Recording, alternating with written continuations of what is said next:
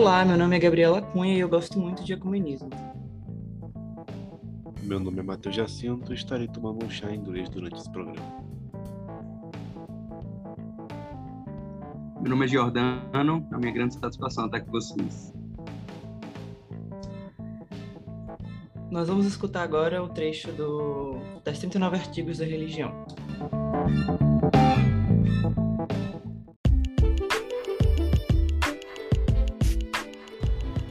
Ser anglicano significa ser parte da Igreja Universal de Cristo, sem excluir ou isolar-se de outros cristãos. Participar da vida do povo de Deus, com suas alegrias e tristezas. Pertencer a uma comunidade onde cada pessoa é respeitada em sua individualidade e pode utilizar os seus talentos. Apresentar uma teologia baseada nas Escrituras Sagradas e na tradição, coerente com a inteligência e com a razão estar disposto a celebrar a unidade na diversidade. Considerar com seriedade as escrituras sagradas, sem crer que cada passagem deva ser interpretada literalmente. Preferir a liberdade em Cristo mais do que uniformidade de opiniões.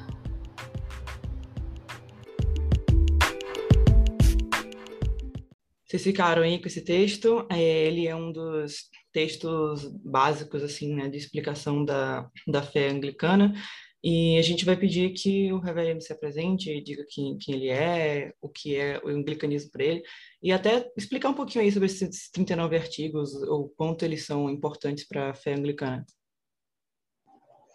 Então, pessoal, em primeiro lugar, satisfação estar aqui com vocês, fico muito feliz com essa oportunidade, com esse momento, com esse diálogo, podemos dizer assim, e, e, me chamo Giordano, sou clérigo anglicano, sou pastor anglicano aqui em João Pessoa, na Paraíba, e sou clérigo da Igreja Anglicana no Brasil.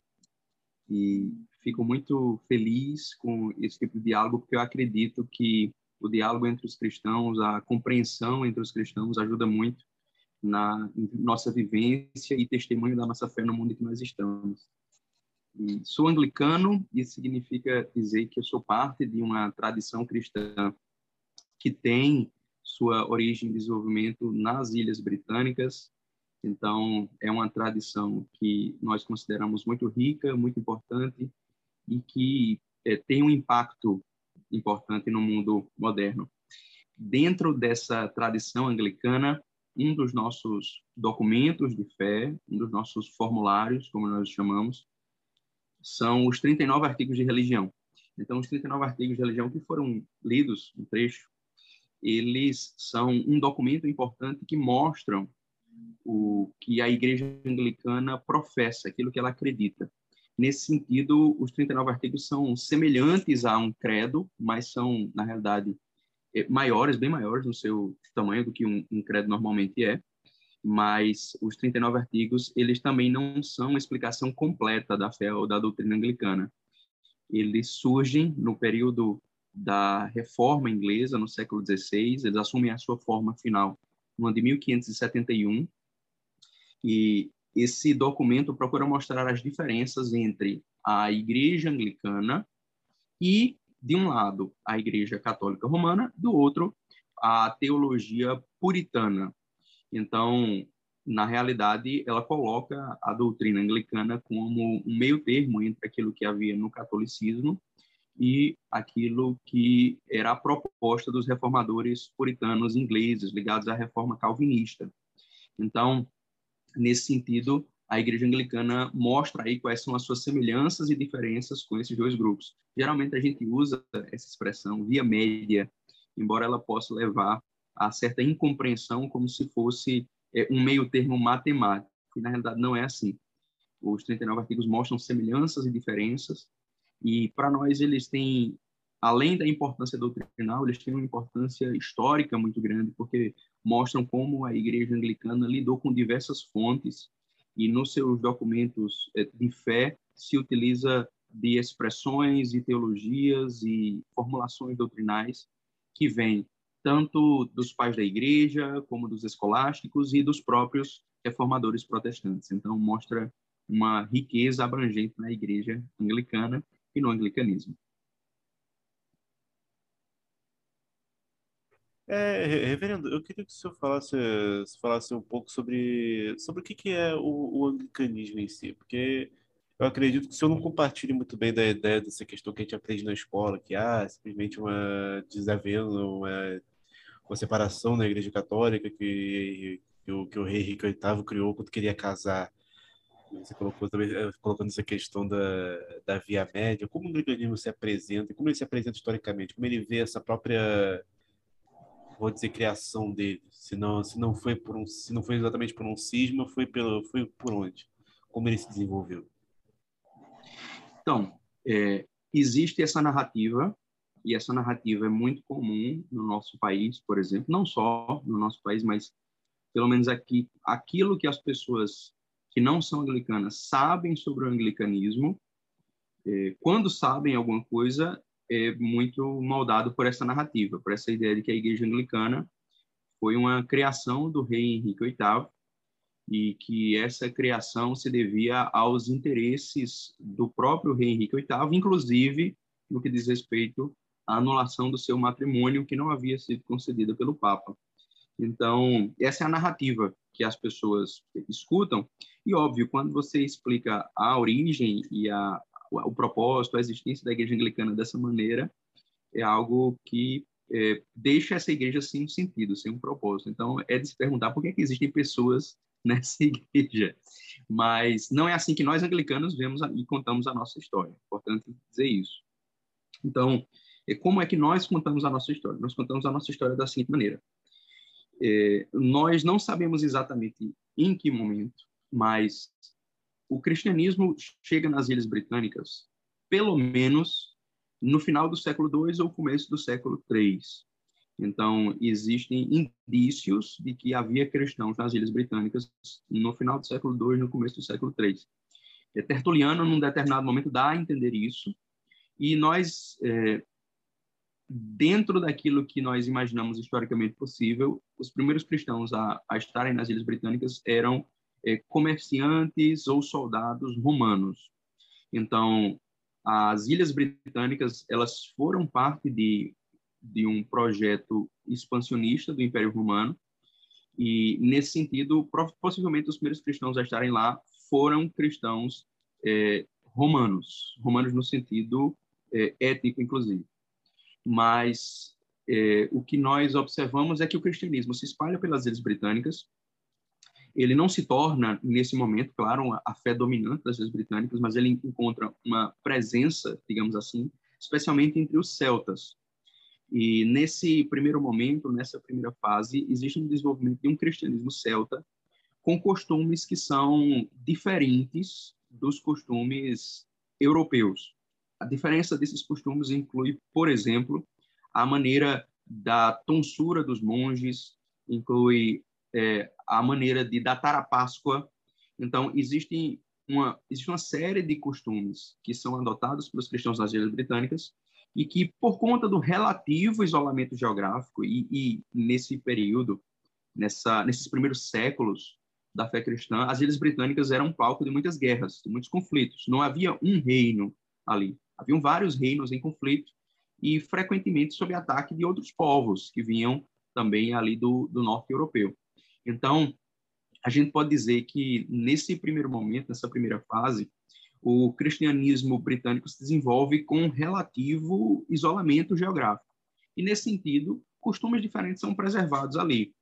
Isso significa que, é, até mesmo, por exemplo, as determinações do Concílio de Nicéia a respeito de como datar a Páscoa não se tornam dominantes nas ilhas britânicas. Então, o cristianismo britânico ele surge como algo de, um, de um, uma característica diferente. E, a partir disso, é, no final do século VI, início do século VII, ocorre nas Ilhas Britânicas a missão gregoriana, a missão enviada pelo Papa Gregório, que tinha como propósito é, evangelizar as Ilhas Britânicas, especificamente nesse momento o Reino de Kent, o reino que é ao é, sudeste das Ilhas Britânicas. Né? Então, nesse momento, é, o Papa Gregório envia Agostinho de Cantuária, e ele fica conhecido, claro, como Agostinho de Cantuária posteriormente, mas nós não devemos confundi-lo com Santo Agostinho de Hipona, é outro Santo Agostinho. Então, Santo Agostinho de Cantuária chega ao reino de Kent e evangeliza aquele reino. Num determinado momento, o próprio rei se converte e a história segue de um cristianismo que avança ali é, a partir dessa influência mais propriamente romana e ligada à figura do bispo de Roma, do Papa.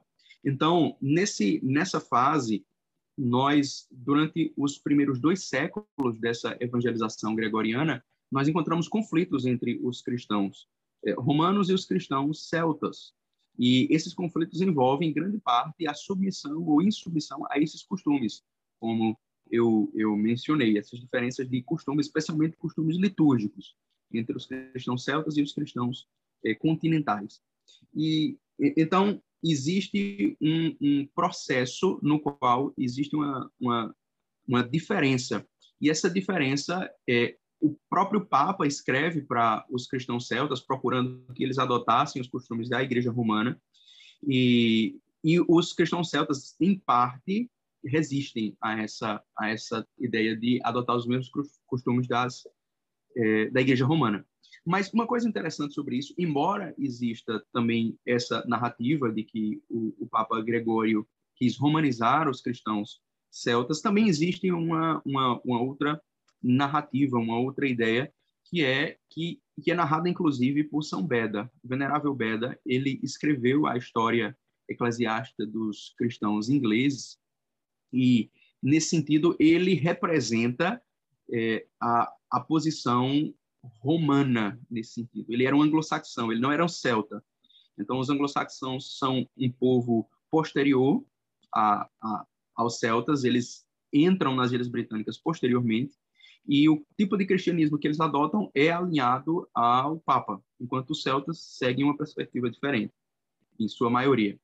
E, nesse sentido, existe ali um conflito que o, o partido, vamos usar essa palavra, romano, procura sanar, procura trazer, digamos assim, a unidade litúrgica e, e, e simbólica da, da, da igreja nas Ilhas Britânicas.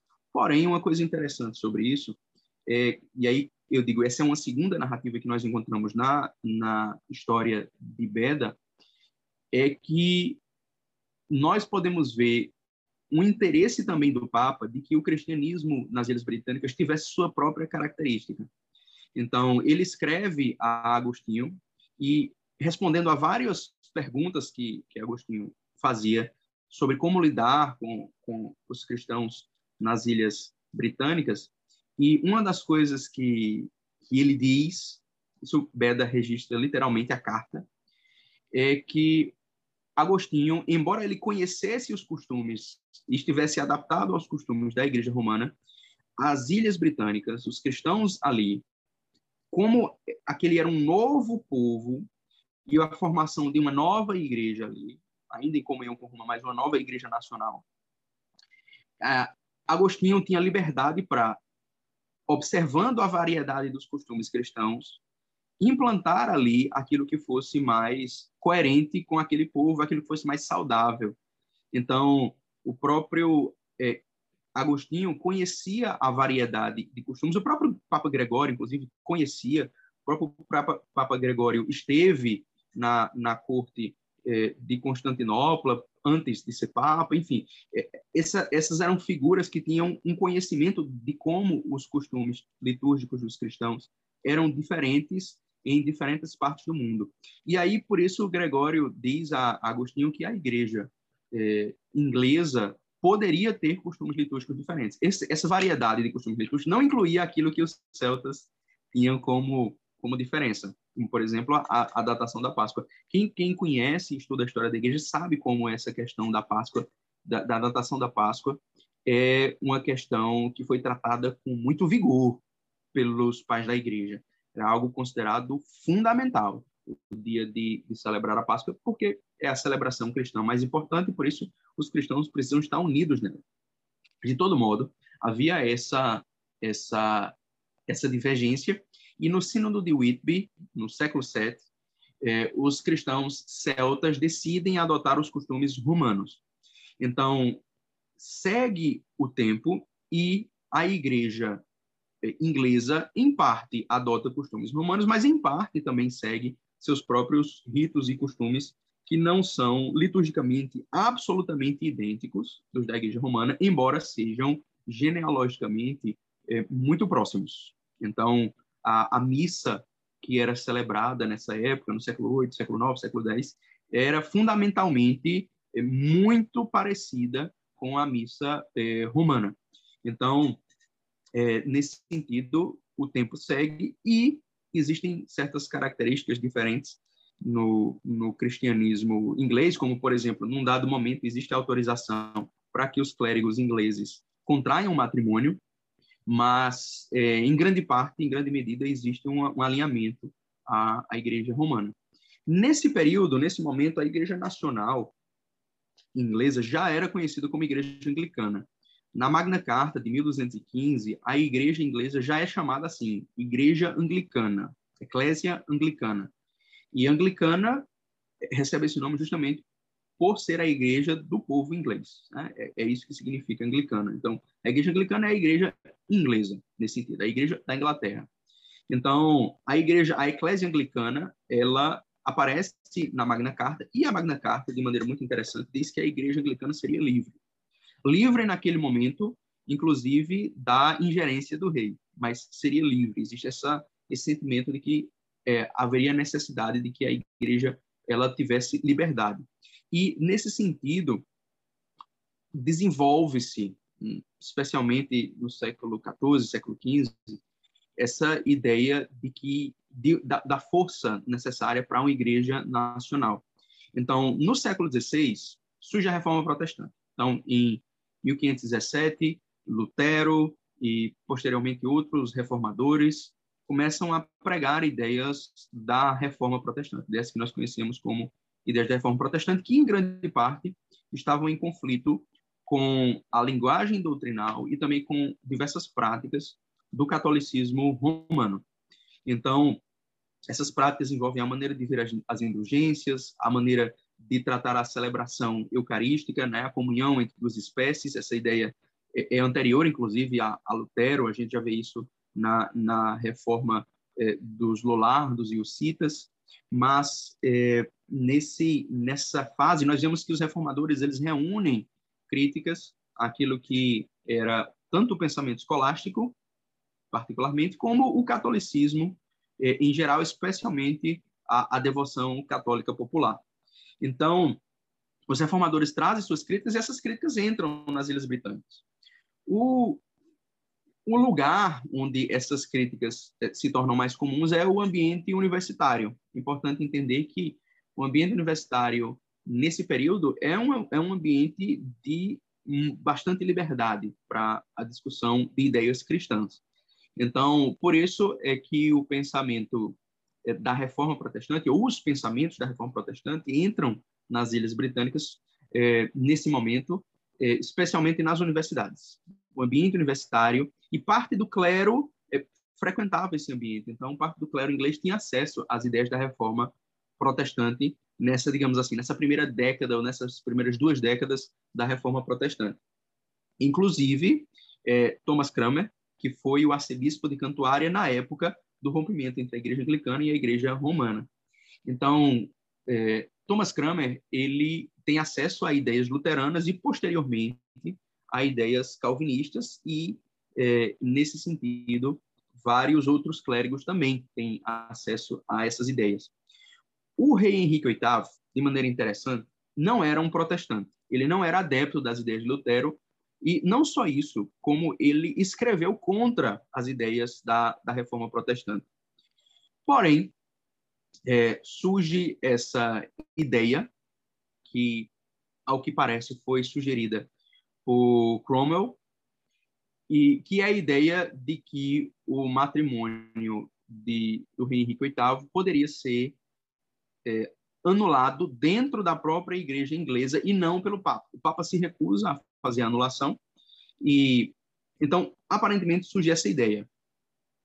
E nesse sentido, o rei Henrique VIII leva ao parlamento essa proposta e então, o parlamento aprova aquilo que nós conhecemos como a separação entre a igreja anglicana e a igreja romana. Óbvio que os motivos do parlamento não são simplesmente a anulação do, do casamento do rei.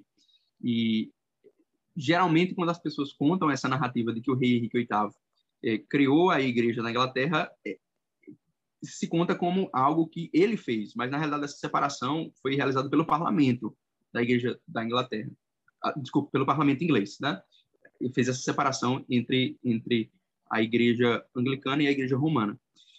Porém, essa separação posteriormente é desfeita quando assume a rainha Maria, filha do rei Henrique VIII, que era católica. Então, obviamente, ela como católica não vai continuar a a separação entre a igreja anglicana e a igreja romana, e por isso o catolicismo é, volta a, a, ser o pensamento, a ser a religião dominante na igreja anglicana. E a separação definitiva entre a igreja anglicana e a igreja romana só acontece posteriormente com a rainha Elizabeth I. Por quê? Porque a rainha Elizabeth I era ela sim protestante. Ela foi criada como protestante de berço, diferentemente do rei Henrique VIII, que era contra várias dessas ideias protestantes.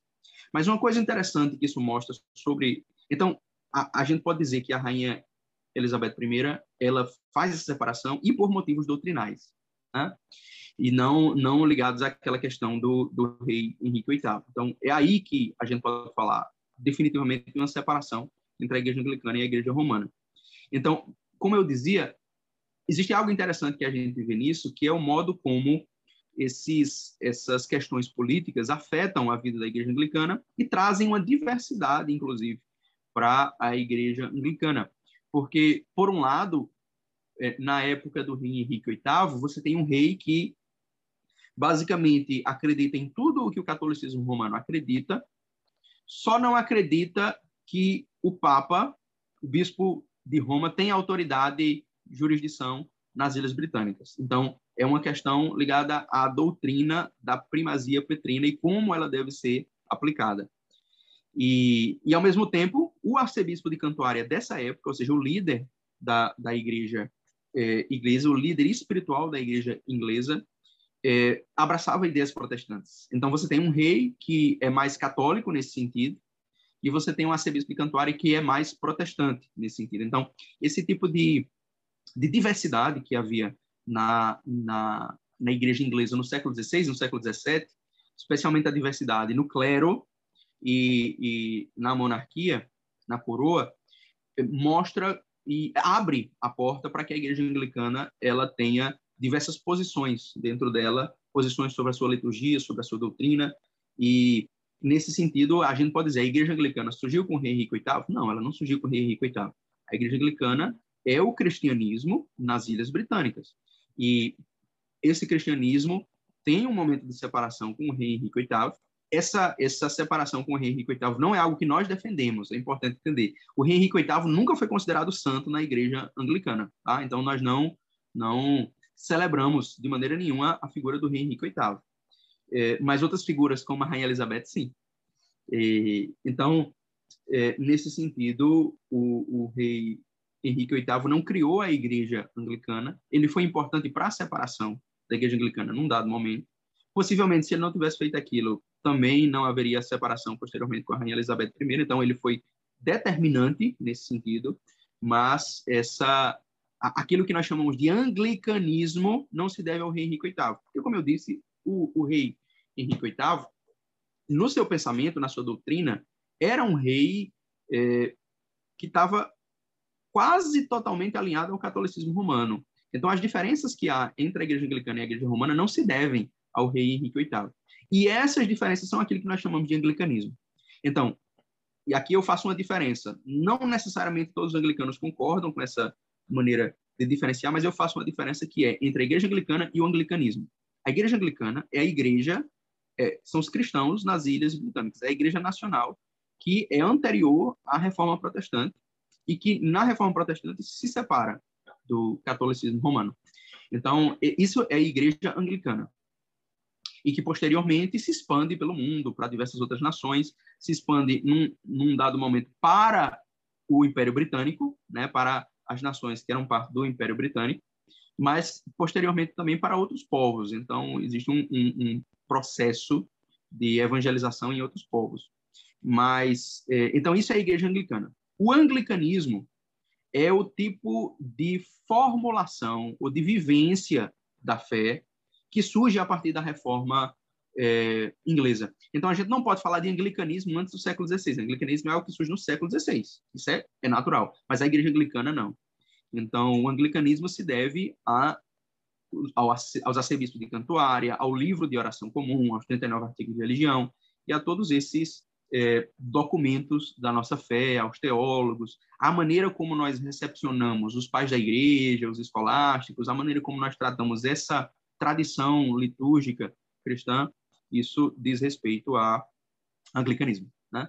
Então, o anglicanismo ele encontra sua expressão máxima naquilo que nós conhecemos como livro de oração comum, que é o livro da liturgia da igreja anglicana e é o livro simultaneamente da fé anglicana, porque a nossa fé é a fé que nós colocamos em oração. Então, existe um princípio patrístico que é, é muito fortemente usado na igreja anglicana, que é o princípio lex orandi e lex credendi. A lei da nossa oração, ou a lei do nosso culto, é a lei da nossa fé e vice-versa. Então, aquilo que nós oramos é aquilo que nós cremos, aquilo que nós cremos é aquilo que nós oramos. Então, se nós queremos conhecer a fé anglicana, nós devemos conhecer o livro de oração comum, que é esse livro que contém os nossos ritos, os nossos sacramentos, os nossos ofícios, é, a, aquilo que dentro do anglicanismo é a versão anglicana da liturgia das horas, está no livro de oração comum, oração matutina, oração vespertina. E, então, o livro de oração comum é esse documento que expressa a nossa fé a partir dos vários momentos de vivência da igreja. Então, é o documento principal para conhecer a igreja anglicana. A gente fica muito grato por essa aula né, da história da Igreja da Inglaterra e tudo mais.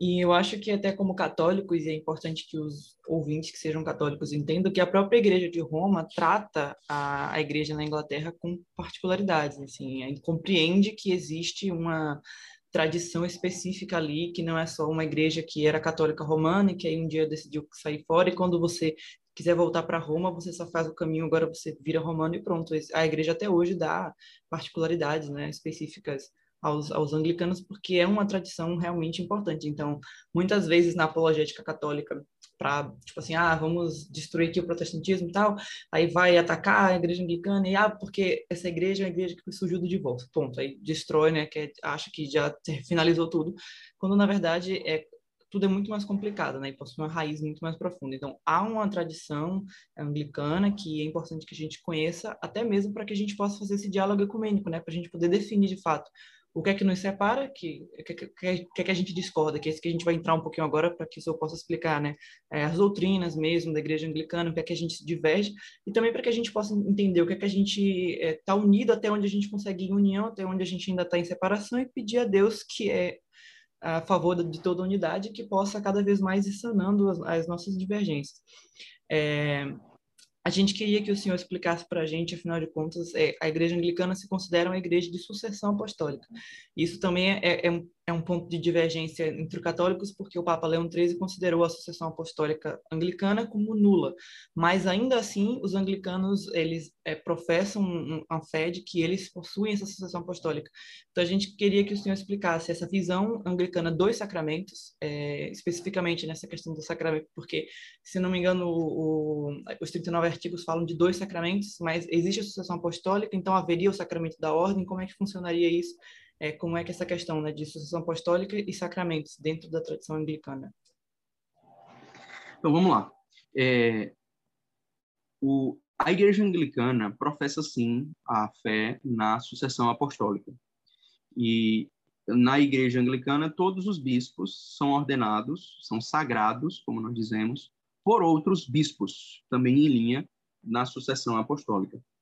Então, a Igreja Anglicana como nós dizemos, nunca rompeu esse, esse vínculo. Aqueles que eram bispos na época do rompimento entre a Igreja Anglicana e a Igreja Romana continuaram sendo bispos. Então, é, eles passaram a sua sucessão, eles, eles passaram a, a ordem, melhor dizendo, àqueles que, que o sucederam. Então, nesse sentido, a Igreja Anglicana continua a sucessão apostólica. Existe um questionamento dentro feito pela Igreja Romana que é, é esse de que a igreja anglicana teria se protestantizado demais e que por isso teria perdido a intenção de, de ordenar validamente dentro da sucessão apostólica. Nós consideramos que esse, esse, esse julgamento não é correto a respeito da, da intenção da, da igreja anglicana. Mas, nesse sentido, é, é importante a gente observar essa questão dos sacramentos. Então, nos 39 artigos de religião, nós dizemos, sim, que existem dois sacramentos do evangelho e Claro, é importante perceber a sutileza da, da linguagem que os 39 artigos usam. Eles não dizem que existem apenas dois sacramentos, mas é, eles falam de, de dois sacramentos, sim. E a gente pode dizer existem apenas dois sacramentos do Evangelho.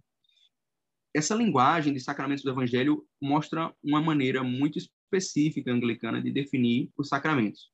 Então, dentro da igreja anglicana, dentro dos formulários anglicanos, é, nós podemos dizer que existem duas maneiras de definir os sacramentos. Existe uma maneira mais estrita e uma maneira mais ampla. E ao longo dos séculos, os próprios pais da igreja, por exemplo, têm maneiras diferentes de, de, de definir os sacramentos. Então, para Santo Agostinho, a, a, definição de sacramento é uma definição muito ampla. E, nesse sentido, para ele, o credo apostólico, a saudação, da, o ósculo da paz e outros ritos cristãos eram considerados sacramentos também. Então, ao longo dos séculos, existiram maneiras diferentes de, de definir os sacramentos. Então, na igreja anglicana, nos formulários anglicanos, existem duas maneiras de definir os sacramentos. Uma das maneiras é essa, encontrada nos 39 artigos da religião, de definir os sacramentos como sacramentos do Evangelho. Ou seja, o que, é que seriam os sacramentos do Evangelho? Seriam aqueles ritos instituídos pelo próprio Cristo nos Evangelhos, que são sinais visíveis de uma graça invisível, e que, como sinais visíveis de uma graça invisível, foram ordenados pelo próprio Cristo explicitamente. Então você tem o batismo, depois que Cristo ressuscita, ele manda que os seus discípulos batizem é, pessoas de todas as nações em nome do Pai, do Filho e do Espírito Santo. E existe a instituição da Eucaristia na Quinta-feira Santa. Então, nesse nesse momento nós observamos a instituição explícita desses sacramentos por Cristo com um sinal visível. No batismo você tem a água, na Eucaristia você tem o pão e o vinho. Então, nesse sentido, existe um sinal visível, existe uma ordem de Cristo e existe uma conexão entre os sacramentos e a salvação muito estrita. Ou seja, o, o catecismo anglicano, quando fala dos sacramentos, ele diz que existem dois sacramentos necessários para a salvação. Então, nós tratamos o batismo e a Eucaristia como necessários para a salvação. Outros ritos é, não tem algumas dessas características. Há outros ritos faltam algumas dessas características, pelo menos na maneira como eles aparecem nas escrituras. Então, por exemplo, ninguém pode dizer que a unção dos enfermos, que é bíblica, ninguém pode dizer que ela é necessária para a salvação. Da mesma maneira como você disse que o batismo e a Eucaristia são necessários para a salvação. E ninguém pode dizer que o matrimônio é necessário para a salvação. E sobre o matrimônio, também nós não podemos dizer que o matrimônio tem um sinal visível instituído por Cristo. Existem sinais que são usados no, no matrimônio, na tradição cristã de matrimônio. Um exemplo é a aliança de matrimônio, um sinal desse que, que é usado nesse rito, mas não existe um sinal visível específico. Mesmo aquilo que é mais fundamental ao, ao matrimônio, que são, dentro dessa concepção, os votos matrimoniais que são feitos, não tem um sinal visível. Então, é, nesse, nesse ponto, nós podemos dizer que é, falta a, aos cinco atos sacramentais aquilo que o batismo e a Eucaristia têm. Então, nós podemos observar que, se nós usarmos uma definição de sacramento muito ligada ao batismo e à Eucaristia, é aquilo que há neles, plenamente neles, é, a gente acaba por excluir o, o, a ordem, a confissão, é, a, a, o matrimônio, a unção dos enfermos e a confirmação. Então, esses atos sacramentais, eles têm uma sacramentalidade reconhecida pela Igreja Anglicana. E como eu dizia, dentro dos formulários anglicanos existe uma outra maneira de definir os sacramentos. E dentro dessa outra maneira de definir os sacramentos, são incluídos os sete sacramentos conhecidos como sacramentos na Igreja Romana. Então, no anglicanismo, existem duas maneiras de definir o que é e o que não é sacramento, dentro dos próprios formulários anglicanos. E, um, um, na minha opinião, algo muito importante nesse, nesse ponto é entender que é, os, os sacramentos eles não dependem de uma definição muito precisa, mas é, nós acreditamos que sim, através da absolvição ministrada pelo sacerdote, aquela pessoa recebe o perdão. Então, nesse sentido, existe uma graça invisível que é comunicada ali sim. Então, nós não, discordamos disso. Da mesma maneira, é, com respeito às sagradas ordens, nós dizemos que, através da imposição de mãos, aquela pessoa que recebe a imposição de mãos episcopal é consagrada ao ministério em linha com o, aquilo que a igreja fez ao longo dos séculos. Então, é, existe uma graça que é sim comunicada ali através da, da imposição de mãos, e, e quando nós falamos dos sacramentos e, e quando certos anglicanos dizem que essas coisas não são sacramentos, nós não estamos negando que uma graça ali é concedida, nós afirmamos. O que nós dizemos é que falta a esses atos sacramentais aquilo que, que o batismo e a Eucaristia têm plenamente. Então, alguns deles, óbvio, né, é, se aproximam muito, muito mais, inclusive, de um sacramento. Então, a gente pode dizer, por exemplo, que a unção dos enfermos ela é muito próxima de um sacramento, porque ela tem um sinal visível, inclusive, embora ela não apareça como instituída pelo próprio Cristo nos evangelhos, mas o evangelho de Marcos, no capítulo 6, tem os discípulos ungindo as pessoas com azeite para a sua cura. Então, é algo que aparece nos evangelhos, é algo que comunica a remissão dos pecados também, como nós lemos na epístola de Tiago. Então, ela se aproxima muito daquilo que, que é o propósito do batismo e da Eucaristia. Mas a gente não pode dizer que ela é necessária para a salvação nesse sentido. Então, a Igreja Anglicana reserva esse nome de sacramento de maneira mais estrita aquilo que é considerado necessário para a salvação. Na realidade, todos os, os sete sacramentos são necessários para a salvação, de certo modo. De certo modo porque todos eles, de alguma maneira, fazem parte dessa salvação que é trazida por Cristo. Mas, é, aqui, por exemplo, há uma diferença entre, entre o, o catolicismo romano e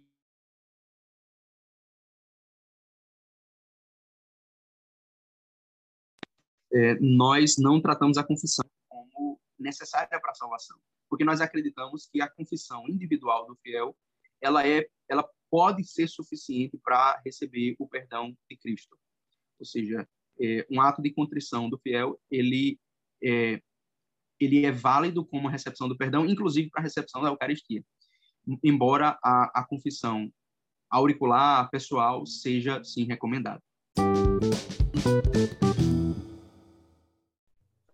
É interessante saber essa questão mesmo dos sacramentos, a gente estava falando, né, de como a igreja anglicana vê, então realmente ela segue muito tudo que a gente já estava falando desde o início, de como é, é uma espécie de via média mesmo, porque é uma grande diversidade, né, dentro, dela, é como se vocês definissem alguns pontos em específico que são necessários para se crer e tudo mais, e outras coisas ficassem muito mais é, em aberto. É, a gente queria que o senhor desse uma explicação é, breve assim sobre esses pontos, três pontos chaves que há algum tipo de divergência. O primeiro é como é que a Eucaristia é vista, porque há a visão católica, que a gente adotou a explicação da transubstanciação, há a visão luterana de união sacramental, a visão calvinista de presença espiritual e a visão anglicana é algo que parece que diverge também, cada um pode adotar uma perspectiva. Como é que os anglicanos veem isso?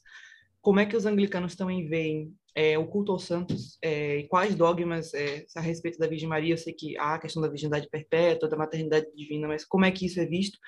E, por fim, a questão das escrituras e como é que são vistos deuterocanônicos e como é que é a Bíblia anglicana, qual é o papel da Bíblia, da sola escritura, como é que funciona é, esses princípios que há, que são princípios específicos em que há divergência entre católicos e anglicanos. A respeito da Eucaristia, é, como eu disse, ela é um sacramento e nesse sacramento, na realidade, ela não é apenas um sacramento, mas ela é o sacramento mais importante, porque ela diz respeito à essência mesma da igreja, mas a Eucaristia, ela na igreja anglicana, nós professamos a fé na presença real.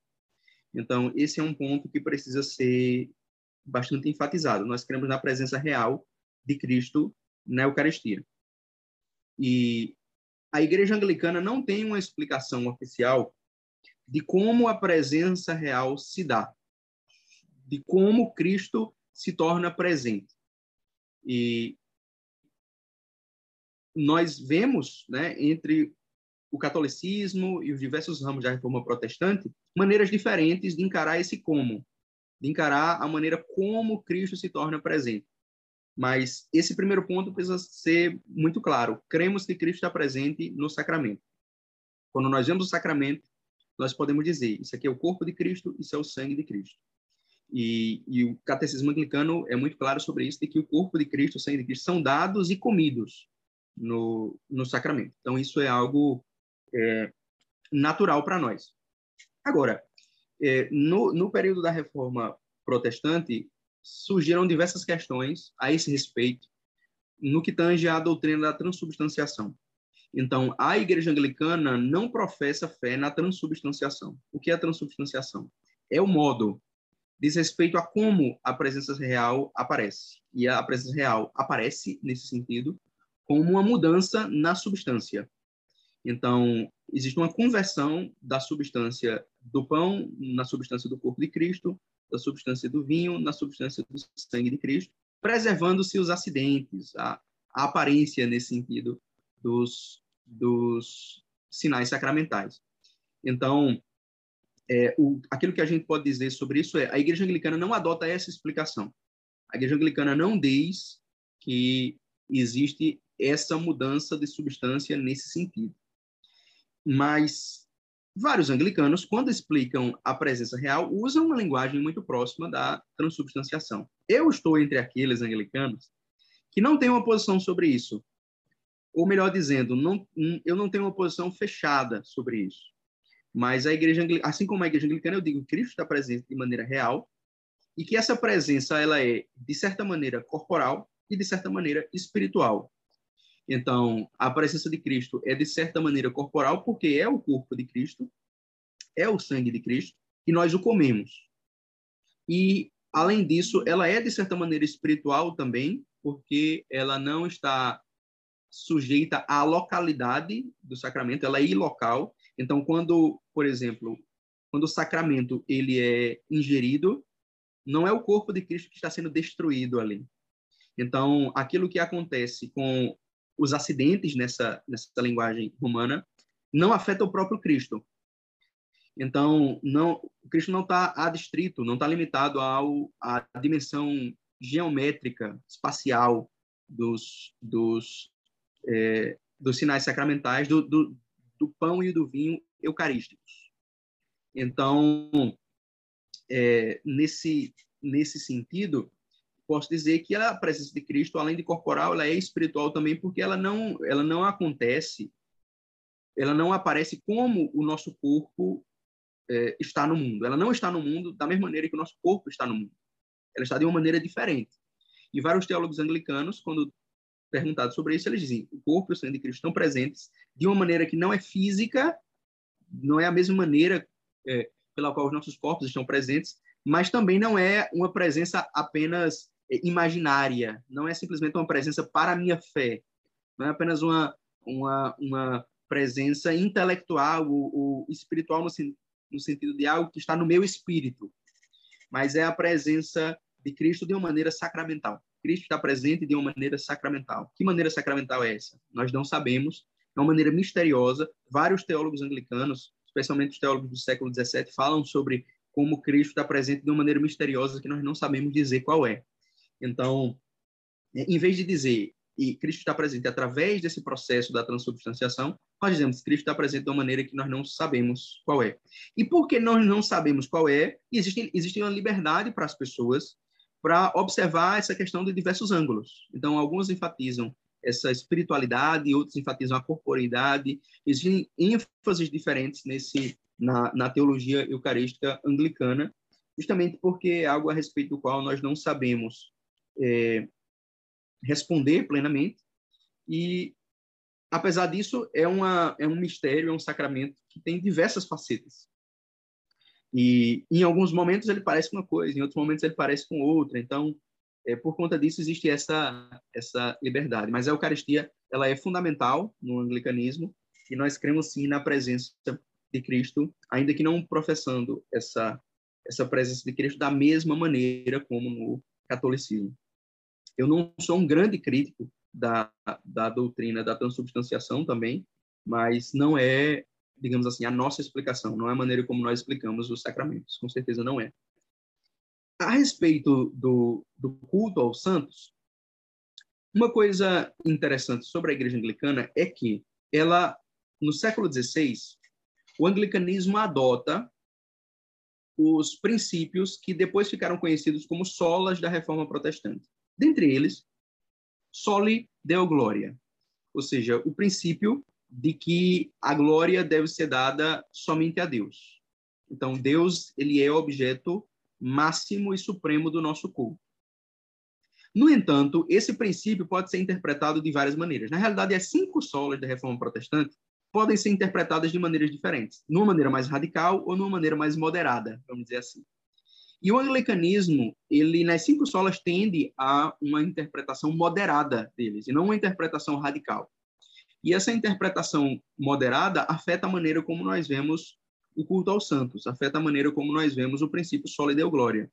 Porque, embora no anglicanismo é, exista essa afirmação de que Deus é, é o único objeto da nossa adoração, isso é algo é, bem enfático no anglicanismo, ainda assim, a igreja anglicana continua o culto aos santos no sentido de ter dias dedicados aos santos. Então, é, embora o calendário anglicano ele seja muito mais simples do que o calendário romano no que diz respeito ao número de santos que são lembrados, ainda assim, a Igreja Anglicana tem dias dedicados à Virgem Maria, dias dedicados aos apóstolos, dias de dedicados aos santos ao longo dos séculos, e, e esses dias são dias em que essas figuras são relembradas e que o exemplo de vida deles é rememorado.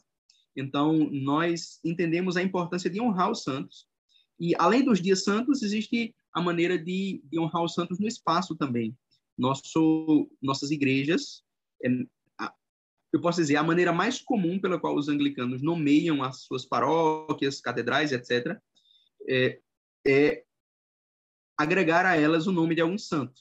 Então, é muito comum catedrais anglicanas serem chamadas de Saint Mary, Santa Maria ou Saint Paul, São Paulo, além de nomes de outros santos. Então, essa é uma maneira de honrar esse, essas figuras, esses santos.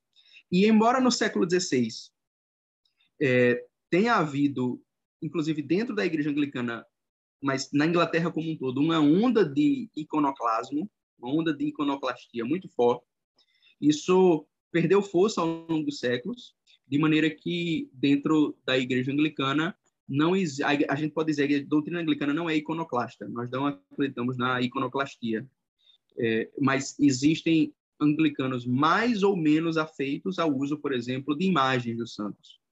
Então, é, mas não é algo que é rejeitado pela Igreja Anglicana, pelo contrário.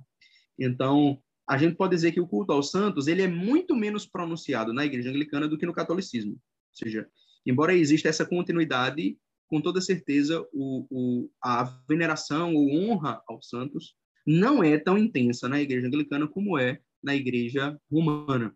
Então, o, a gente pode dizer o carinho que os católicos romanos têm pela Virgem Maria e, e pelos santos em geral é maior do que o que há no anglicanismo. Embora é, nós tenhamos, sim, honra e respeito e amor pela Virgem Maria e pelos santos.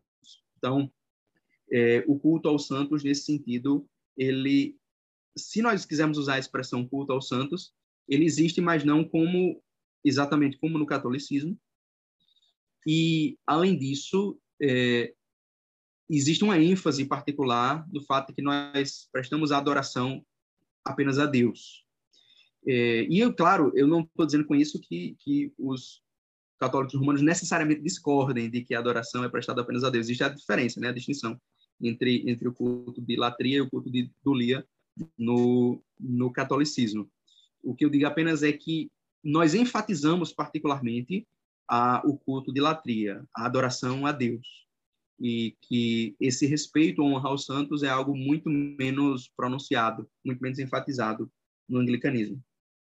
Então, a igreja anglicana, nesse sentido, é mais é, voltada àquilo que é mais que nos une mais como cristãos, que é o culto à Santíssima Trindade. Ela é mais cristocêntrica nesse sentido. E a respeito das escrituras, quando a gente fala de tudo isso, a gente fala de tradição, né? Quando a gente fala da Eucaristia, quando a gente fala do culto aos santos e de vários outros temas que nós mencionamos aqui, nós estamos falando de tradição. Então, a igreja anglicana tem um respeito muito grande pela tradição. Os 39 artigos, inclusive, dizem que aquela pessoa que, que voluntariamente violar as tradições da igreja deve ser repreendida. Então, existe um, um zelo na igreja anglicana no que diz respeito à sua própria tradição. Então, por outro lado, existe uma ênfase também protestante na igreja anglicana na centralidade da Sagrada Escritura. Então, a esse respeito, você vê diversos protestantes dizerem que a Escritura é a nossa única fonte de doutrina. E isso não existe na igreja anglicana. Nenhum documento confessional anglicano diz que a Escritura é nossa única fonte de doutrina. Mas sim que tudo aquilo que nós professamos como artigo de fé deve ser retirado da Escritura, seja implicitamente ou seja explicitamente. Então, muitas doutrinas nas quais nós acreditamos não estão explicitamente escritas na Bíblia. Não está ali explicitamente dito. Mas tem que estar, de alguma maneira, deduzido, tem que estar, de alguma maneira, implícito naquilo que a Escritura diz. Então, parte do valor da nossa tradição é justamente o valor de entender que existem coisas que nós é, valorizamos, que estão na Bíblia de certa maneira, mas não estão explícitas. E que, por isso, nós precisamos explicitar para as pessoas então, nesse sentido, é, é, que existe a importância da tradição como interpretação da escritura e os 39 artigos também dizem que a igreja é guardiã da escritura. Então, nesse sentido, a igreja ela protege o sentido correto e a própria existência da escritura. Então, a escritura é, podemos dizer assim, a parte central do tesouro da igreja. Então, é, no que diz respeito à sua doutrina, né? Falando da doutrina. Mas a tradição não se limita à doutrina. A tradição tem a ver também com os nossos costumes, com as nossas práticas. E algo que é muito forte na igreja anglicana é o senso de que nós não podemos limitar a nossa espiritualidade e a nossa vivência litúrgica apenas aquilo que a Bíblia manda fazer. Essa é uma diferença entre os anglicanos e os puritanos. Como eu disse, os 39 artigos tomam essa posição intermediária entre o catolicismo e o puritanismo. Então, os puritanos, que foram é, formado dos protestantes de origem calvinista, tem a ideia de que a igreja deve estar adstrita àquilo que está na Bíblia, de tal maneira que nós não podemos fazer liturgicamente, nós não podemos vivenciar na nossa espiritualidade nada que não esteja na Bíblia. Então, é, costumes, práticas que os cristãos desenvolveram ao longo dos séculos e que alguns, vários pais da igreja mencionam como tendo origem apostólica. Vou dar um exemplo aqui: o sinal da cruz. O sinal da cruz é um exemplo de uma prática espiritual, oracional, devocional é, e litúrgica dos cristãos. Então, o sinal da cruz não é ordenado explicitamente na Bíblia. Né? Existem textos que as pessoas conectam e que eu, inclusive, concordo em conectar esses textos com o sinal da cruz, mas não existe a ideia de fazer um sinal da cruz é, explicitamente é, como um ato litúrgico, como um ato devocional como um ato de oração. É, existe um fundamento bíblico, mas não existe o ato, a prática. Então, os puritanos, diante de um costume assim, dizem: não, o sinal da cruz, como ele não é ordenado na Bíblia, ele deve ser deixado de fora. Se não tem na Bíblia, se não tem um exemplo bíblico disso, se não tem a Bíblia de alguma maneira mandando fazer isso, então tira. Não, esse costume não deve existir. É pecado realizar esse costume, porque você está indo além daquilo que a Bíblia manda. Então, na igreja anglicana não existe essa lógica. A igreja anglicana não adota essa lógica de que tem que estar escrito na Bíblia para você poder fazer. A, a, a, maneira como nós centralizamos a Bíblia, a suficiência das escrituras, diz mais respeito à doutrina, aos artigos de fé, e não à, à nossa prática. Então, uma das divergências entre os anglicanos e os puritanos no século XVI e no século XVII dizem respeito a justamente isso. Os puritanos eles tinham críticas constantes à igreja anglicana pelo fato da igreja anglicana continuar costumes medievais e patrísticos que não tinham uma afirmação explícita na escritura sagrada. Então, a igreja anglicana, nesse sentido, ela costuma, é, continua, por exemplo, o uso de vestes sagradas, embora as vestes no anglicanismo não sejam as mesmas exatamente usadas no catolicismo, ou seja, não são exatamente as mesmas, não são todas as mesmas que se usava no catolicismo antes do, da reforma inglesa, mas ainda assim existe uma continuidade, existe uma importância que é dada àquilo ali. Então, existe uma, uma a ideia de que a escritura ela é sim central para nós, ela não é apenas um apêndice da tradição, e, e, claro, quando eu digo aqui, eu não estou colocando isso como uma crítica ao catolicismo, apenas mostrando aquilo que os anglicanos professam. É, a escritura sagrada é sim central, ela não é, é apenas um apêndice da tradição, ela é central na nossa fé e nós temos que sim procurar nas escrituras aquilo que nós cremos. Mas muitas vezes aquilo que nós cremos está implícito, nem sempre está dito. É o exemplo que eu sempre repito. O, a, a, escritura sagrada não tem explicitamente a divindade do Espírito Santo. Ela tem implicitamente em vários lugares a divindade do Espírito Santo, mas ela não tem explicitamente. Isso é fundamental para a nossa doutrina da Trindade. E sem a doutrina da Trindade você não tem cristianismo, né? Então, é, nesse sentido, existe algo que é fundamental e que não é explícito na Bíblia. Ou, por exemplo, a adoração ao Espírito Santo. Se o Espírito Santo é Deus, você tem que adorar o Espírito Santo. Não tem como separar o Espírito Santo do Pai e do Filho na nossa adoração, no nosso culto. Mas é, não existe uma ordem bíblica, faça isso, adore o Espírito Santo. Então, isso procede de um entendimento correto, de um entendimento saudável, e não apenas de um texto bíblico que diz A, B ou C. Então, a igreja anglicana, nesse sentido, ela centraliza, assim, a escritura, mas ela não é biblicista. Ela não, não professa que nós só devemos crer e, e, melhor dizendo, que nós só podemos praticar, inclusive, aquilo que está explicitamente dito na Bíblia, mas que existe um espaço para um entendimento mais amplo da verdade das Sagradas Escrituras.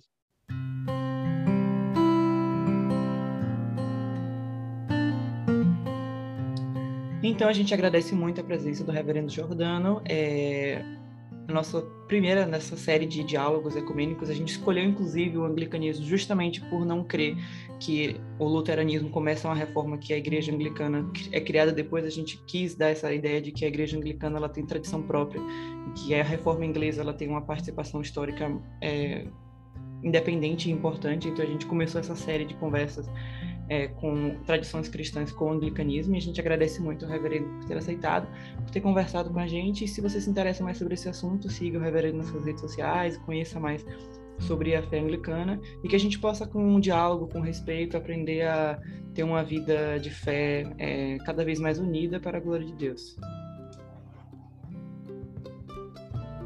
Agradeço ao reverendo pela presença, pela ótima conversa hoje. E muito bom escutar perspectivas diferentes do que a gente está acostumado a ouvir e reforçar os laços que temos em comum.